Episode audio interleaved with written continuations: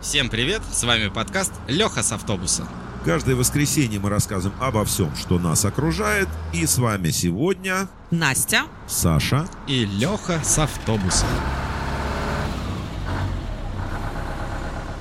В этом выпуске мы продолжаем тему предыдущего подкаста «Деньги». В начале 20 века Россия была на пике экономического роста и обходила все страны мира, кроме Америки.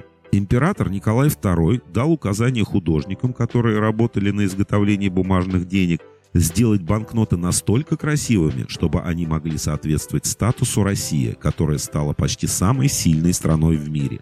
В 1903 году началась замена денег на художественно красивые. Так, в 1911 году появилась банкнота в 100 рублей с изображением Екатерины II. Достаточно большая бумажка по сравнению с нынешними деньгами. Ее размер был 26 на 12 сантиметров, но это примерно как небольшой планшет. И эта купюра отражала все величие нашей Родины.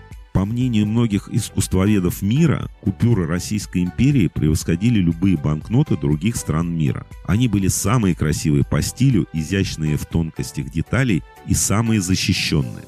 Была введена защитная нить, портреты становились водяным знаком. А такое высокое качество бумаги и орловской печати не могла себе позволить ни одна страна в мире. А еще в это прекрасное время любой человек мог прийти в банк и обменять свои деньги на золото. Статус сильнейшей страны в мире продержался недолго. Россия вступила в Первую мировую войну, а затем, как известно, у нас началась революция. В 1915 году монет стало не хватать. В качестве денег начали использовать марки. К юбилею дома Романовых выпустили коллекцию высококачественных марок. Подделать их было очень сложно, и казначейство приняло решение применить их в расчетах. На обратной стороне марок было написано, что они могут применяться наравне с золотыми и серебряными монетами. Инфляция в стране в то время была на необычайно высоком уровне. Некоторые товары дорожали на 25 тысяч процентов. К 1917 году денег стало не хватать. Временное правительство не имело возможности и средств нарисовать новую купюру. Они взяли купюру в 25 рублей, которую заготовили для Монголии еще при царе. Тогда Монголия вот-вот должна была войти в состав Российской империи. Поменяли номинал с 25 рублей на 1000 рублей и изменили цвет с розового на зеленый. Пока исполнялась печать этих банкнот, Временное правительство уже перестало существовать, так как к власти пришли большевики. Россия распадается на местные правительства. От нее отказывается Финляндия, Польша, Украина, Прибалтика. Начинается гражданская война. В деньгах наступает настоящая неразбериха. На многих банкнотах даже не было указано, к какой стране они относятся. По мнению экспертов, в то время ходило от 2 до 5 тысяч разных бумажных денег – во время ленинских реформ начали выпускать маленькие разменные знаки 1 и 2 рубля. Купюры номиналом свыше 5 рублей назывались расчетными знаками. Вообще, по виду денег можно было понять, в каком состоянии находилась на тот момент страна. Если в Российской империи 100 рублей с изображением Екатерины II было произведением искусства и достаточно большой банкноты, то при Владимире Ильиче 100 рублей – это односторонняя двухцветная бумажка размером 2 на 5 сантиметров, которую нельзя было обменять ни на золото, ни на серебро. На этой маленькой бумажке была написана фраза «Обеспечен достоянием республики». Только что это означает, никто не знает. Правительство осознало, что так быть не должно. В 1922 году было принято решение о создании устойчивой советской валюты и восстановлении обеспечения золотом. В 1924 году случился своего рода казус. В хождении было два вида купюр – рубли и червонцы – на рублях по-прежнему было написано «обеспечен достоянием республики», а на червонцах «обеспечено золотом». Мелким шрифтом на купюре писали, сколько долей золота она содержит. Но при этом человек не мог прийти в банк и поменять свой червонец на золото, как это было в Российской империи. Со временем хождение золота между частными лицами запретили, как и запретили свободное хождение иностранной валюты. По факту никакого реального обеспечения советских денег не было. В связи с этим, когда советское правительство начало выпускать серебряные монеты, они так толком и не появились в обращении. Народ прятал их в свои копилки и продолжал пользоваться бумажными деньгами. В 1937 году вышла новая серия банкнот номиналом в 1, 3, 5 и 10 червонцев. На них впервые напечатали изображение Ленина. На этих деньгах убрали надписи о размене, и больше никогда на банкнотах они не появлялись. Конечно, история России никак не обходится без Великой Отечественной войны. Она коснулась и денег. В это время ни о каком обеспечении золотом или серебром денежных банкнот говорить даже не приходилось. Но благодаря умелому финансовому управлению советские власти удерживали курс рубля на достаточно приемлемом и стабильном уровне по сравнению с другими странами-участниками войны. На оккупированных немцами советских территориях продолжал ходить червонец.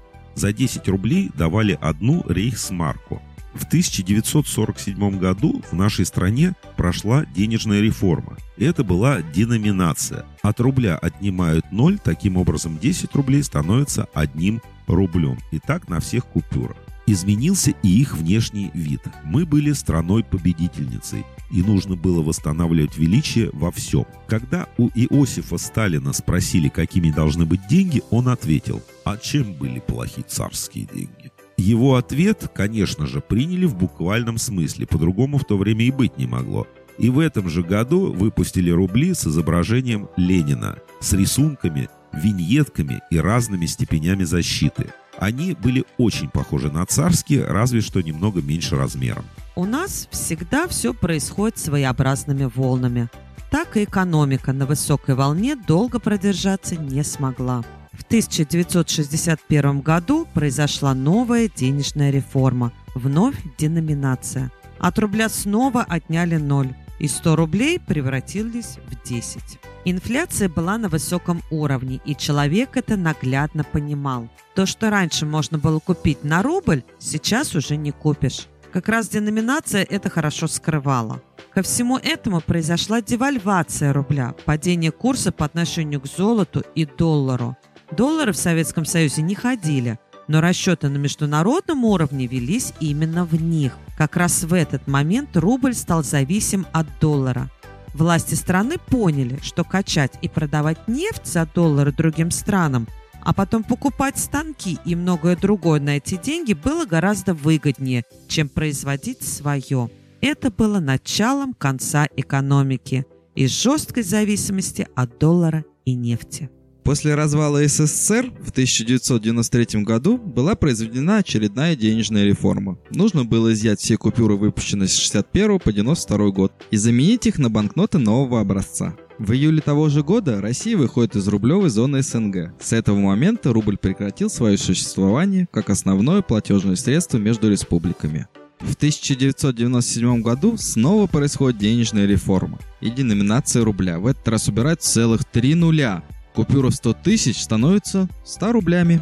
В настоящее время денежные банкноты не являются государственными билетами, а принадлежат Банку России. На всех купюрах, выпущенных до 2016 года, вы не найдете герба нашей страны. Там есть только эмблема Банка России. Это изображение двуглавого орла, которое нарисовал еще в 1917 году художник Иван Билибин. А вот после 2016 года на всех банкнотах начали печатать государственный герб России. Думаю, говорить о дизайне современных российских купюр не имеет смысла. Вы все их видели и трогали. С 2017 года банкноты России начинают свое обновление. Это связано с тем, что прежние деньги устарели и дизайном, и степенями защиты. Сначала появились купюры нового образца номиналом 200 и 2000 рублей. В 2022 году появились новые 100-рублевки. Остальные деньги заменят до 2026 года. Центробанк решил изменить старый подход к изображениям на купюрах. Сейчас на них изображены 5 федеральных округов из 8. Соответственно, в новые версии банкнот будут включены все 8 федеральных округов.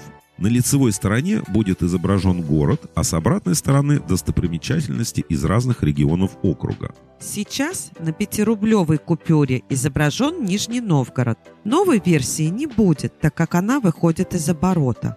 На 10 рублях сейчас красуется Красноярск, а с 2025 года будет Новосибирск. На 50 рублях Санкт-Петербург так и останется – на 100-рублевой купюре во всем величии представлена Москва. Она же на ней остается. Обновится только дизайн. Она уже в обороте. 200 и 2000 рублей останутся такими же, как и сейчас. На них изображен Севастополь и Владивосток соответственно. На 1000-рублевой купюре сейчас Ярославль, а в 2023 году будет Нижний Новгород. Остается последняя, самая крупная банкнота в нашей стране – это 5000. С нее сейчас гордо на нас смотрит Хабаровск. С 2023 года там появится Екатеринбург. Вот такие изменения нас ждут в ближайшее время. Надеюсь, они смогут повлиять и на нашу жизнь в хорошем смысле слова. Пусть денег в наших карманах станет больше. Я согласен. Пусть деньги у нас у всех будут. Главное, чтобы они зарабатывались достойно и честно. Но я хочу сказать, что 5-рублевых купюр я уже не помню. 10-рублевые тоже потихонечку забываются. Остальные бумажные деньги в наше время, мне кажется, немножко уходят в прошлое. Сейчас все денежки на карточках. Но это не принципиально. Опять же, главное, чтобы они были. На этом у нас все. Всем пока. До следующего выпуска.